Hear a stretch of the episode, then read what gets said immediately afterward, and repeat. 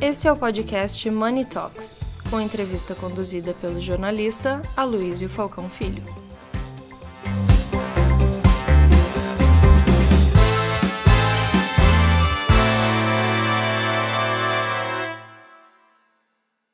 Estamos aqui com o Marco Stefanini, que acaba de receber de uma report a homenagem de, da sétima Galeria de Notáveis eh, na categoria Empreendedor do Ano. Na verdade, a gente está falando de vários anos aí de, de, de carreira. O, o Marco Stefanini começou eh, num, num mercado um pouco diferente que esse, também ligado à tecnologia, mas hoje evoluiu para uma das maiores empresas de tecnologia do Brasil, que expandiu para o exterior e está em mais de 40 países. Quando você começou o teu negócio, se não me engano, o país estava em crise. E agora, muitos anos depois, a gente não pode dizer que o país esteja em crise, mas está se discutindo muito o futuro desses próximos quatro anos. Como é que você está vendo aí a economia a partir de 2023? Como você disse, né, eu comecei a minha vida profissional sempre no meio da crise, né? Foi a primeira década perdida, que foi a década de 80. Isso acabou trazendo para mim, para toda a organização, um nível de resiliência bastante alto. Né? Então a gente está acostumado, não são só chavões, a gente pratica isso, né? Enxergar o meio copo cheio, é, crise é o sinônimo de oportunidade, isso tem sido nossa vida. E eu não vejo isso diferente agora, porque, na verdade, você pode não chamar de crise, mas a gente tem uma série de grandes transformações, incluindo a digital que a gente acabou de falar, que ela tem um lado de ameaça e tem um lado de oportunidade muito forte, né? mas também a questão é, de cenários políticos, não apenas no Brasil, como globais, né? É, afetando. E lembrando como a gente trabalha globalmente, né? Você tem áreas, por exemplo, no início desse ano, a gente passou por uma, vamos chamar assim, um impacto bastante grande, que foi a guerra lá da Rússia e da Ucrânia, né? Então, assim, eu vejo como faz parte, é mais um capítulo da nossa história aí, né? Que a gente já já está acostumado. E, aliás, Luiz, você que é um grande escritor aí, é, né, eu vou fazer um jabá aqui, o, o, no próximo dia 12 vai ser lançada uma atualização do meu livro que, não por coincidência, né? É, o nome é, é O Filho da Crise, né? Então, vamos, vamos fazer jus ao nome aí.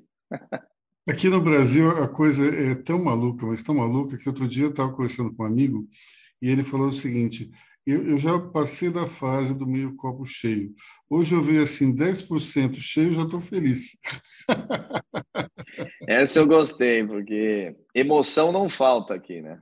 É verdade. É impressionante, né? Então, realmente, somando aí todo esse cenário hoje econômico adverso, né? Isso sem dúvida, não sei se podemos chamar de crise, mas a gente pode chamar de um cenário político econômico global adverso, né?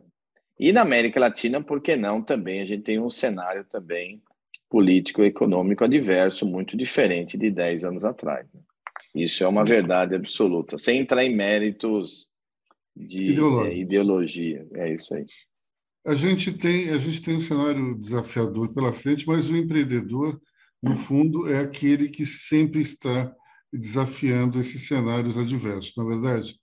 Então, isso é, então, fica aqui o nosso parabéns pela, pela, pela sua homenagem como o empreendedor do ano e tenho certeza que com toda, toda essa esse cenário complicado que nós temos aqui no Brasil, você vai tirar de letra todas as dificuldades aí pela frente, e não só aqui no Brasil, como também em mais 40 países, né?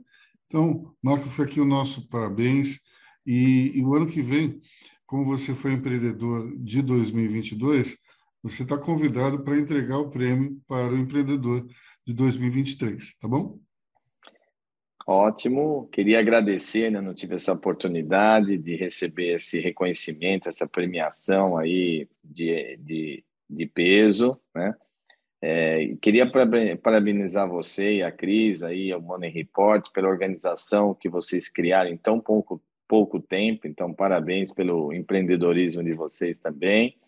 E eu fiquei muito orgulhoso dessa, obviamente, desse reconhecimento e ó, estender esse agradecimento a todos os, os 32 mil colaboradores da Stefanini e aos mais de mil clientes. Né? Sem eles, eu não estaria aqui apenas representando esse prêmio. Então, eu queria agradecer aí a você e parabéns por toda essa iniciativa. E ano que vem, certamente vou participar novamente do seu almoço, né? É, e, e, da próxima vez eu não vou esquecer de a gente fazer a gravação ao vivo e não por porque nós esquecemos. Já esqueci a minha mochila, já esqueci e, e, e é, acabei esquecendo de fazer a, a gravação, então me desculpe. Imagina. Mais uma vez, parabéns e até daqui a pouco, né, aqui na, digamos, no mundo real e em 2023 no, no, no próximo na próxima edição, oitava edição Galeria de Notáveis. Parabéns.